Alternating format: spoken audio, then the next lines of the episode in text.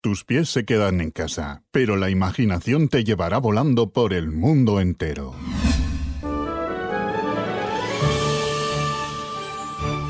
El bosque de los ancianos. Hace muchos años, en un pequeño pueblo rodeado de plantas y bosques llamado Norlandia, vivía un gran y adorado rey junto a su hijo y su mujer.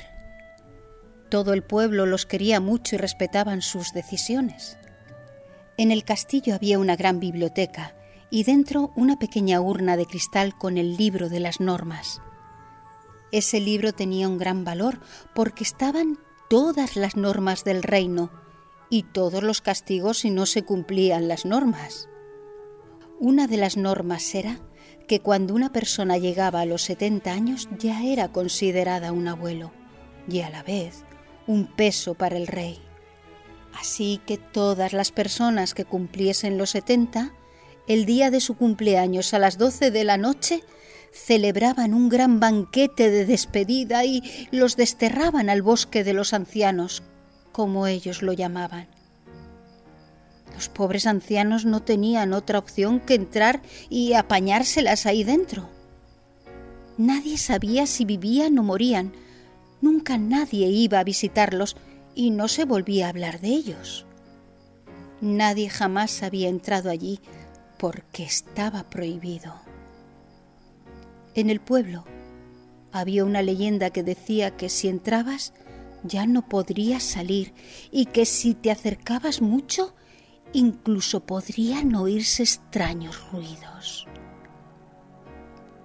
Un día, cuando los agricultores llegaron a sus campos, se dieron cuenta de que las cosechas estaban destrozadas. Algo o alguien les había destrozado los campos. Todos estaban muy nerviosos, así que volvieron rápidamente al pueblo a hablar con el rey. Estaban muy preocupados porque no sabían qué podía haber causado ese destrozo. Así que pusieron carteles por todo el pueblo e incluso ofrecieron recompensa a los que pudieran solucionar el problema. Hasta que un día un joven señor se presentó en el castillo. Pidió que le dejasen hablar con el rey. Le contó que hace dos o tres años antes de que mandaran a su abuelo al bosque de los ancianos, su abuelo le habló de que una vez en pleno verano, cuando él era muy joven, una plaga de langostas se comió toda su cosecha. Además, le enseñó fotos y resulta que hizo más o menos los mismos destrozos. Lo malo es que no le acabó de contar la historia completa, ni le dijo cómo se libraron de las langostas porque algo les había interrumpido. Pasaron dos o tres días y ya todo el pueblo sabía que las langostas eran las responsables. Todos estaban muy nerviosos. Algunos se dieron cuenta de que sus abuelos también les habían contado esa historia a ellos, pero ninguno se acordaba de cómo habían solucionado el problema.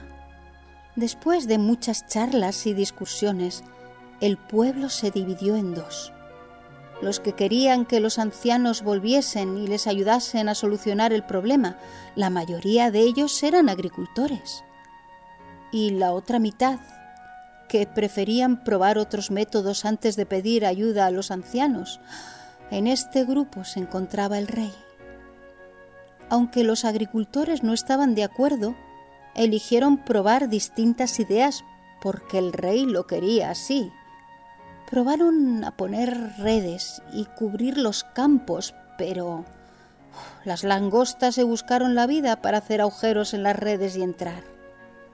Probaron a poner redes y cubrir los campos, pero las langostas se buscaron la vida para hacer agujeros en las redes y entrar.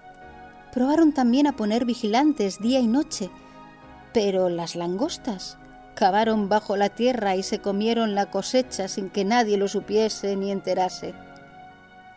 Probaron a ponerles trampas con comida, pero no atraparon más que a una. Intentaron hacer rituales para ahuyentarlas, pero no se fueron. Y finalmente, solo les quedó rezar todos los días diez veces durante una semana. Pero nada, no hubo manera. Se les acababan las ideas. Se acercaba el otoño y si las langostas seguían comiéndose todo lo que nacía en el campo, no podrían guardar la comida para el invierno. Así que decidieron desobedecer las normas del libro de normas y entrar en el tenebroso bosque de los ancianos para pedirles ayuda. Cuando entraron, se dieron cuenta de que no era tan tenebroso, ni frío como decían en las leyendas. En verdad era alegre. Tenía flores, había animales. De repente, después de diez minutos andando, se encontraron con un bonito cartel que ponía Bienvenido a Villarrugas. Y también encontraron una flecha hacia la derecha. Siguieron la flecha hasta llegar a un precioso poblado con casitas de madera y al fondo un enorme palacio. Se dirigieron al palacio, entraron en la sala del trono y vieron a un abuelito sentado en él. Era el padre del rey. Hablaron con él y le explicaron el problema que tenían y que sin ellos se morirían de hambre. Pero el rey no quería ayudarles, porque sentía que les habían abandonado y despreciado solo por ser ancianos, y eso no era justo, porque ser mayor hace que también seas más sabio. Los jóvenes no podían solucionar el daño que les habían hecho al abandonarlos allí, Así que volvieron a sus casas mm, bastante tristes. Al día siguiente fueron a casa del rey y le explicaron lo que había ocurrido.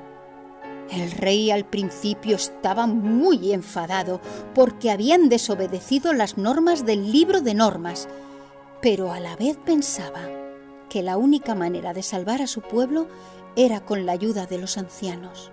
Al día siguiente, el rey fue a Villarrugas a hablar con su padre y llegaron a un acuerdo que beneficiaba a las dos partes.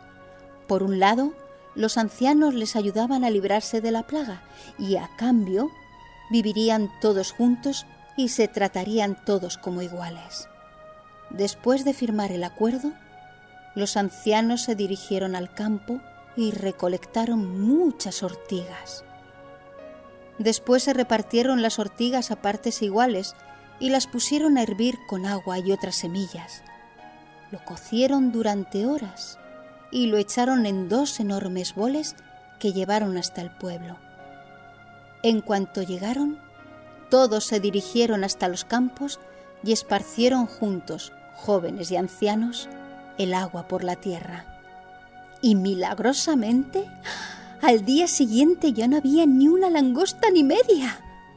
Para celebrarlo, todos hicieron un banquete enorme, pero esta vez no era para desterrar a nadie, sino que era para celebrar que iban a quemar el libro de las normas en una enorme hoguera a las doce de la noche.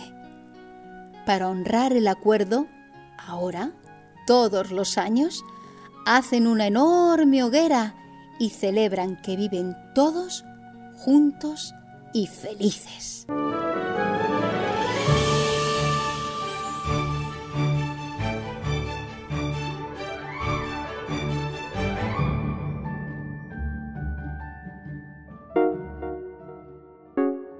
Tus pies se quedan en casa, pero la imaginación te llevará volando por el mundo entero. Una producción de Resonar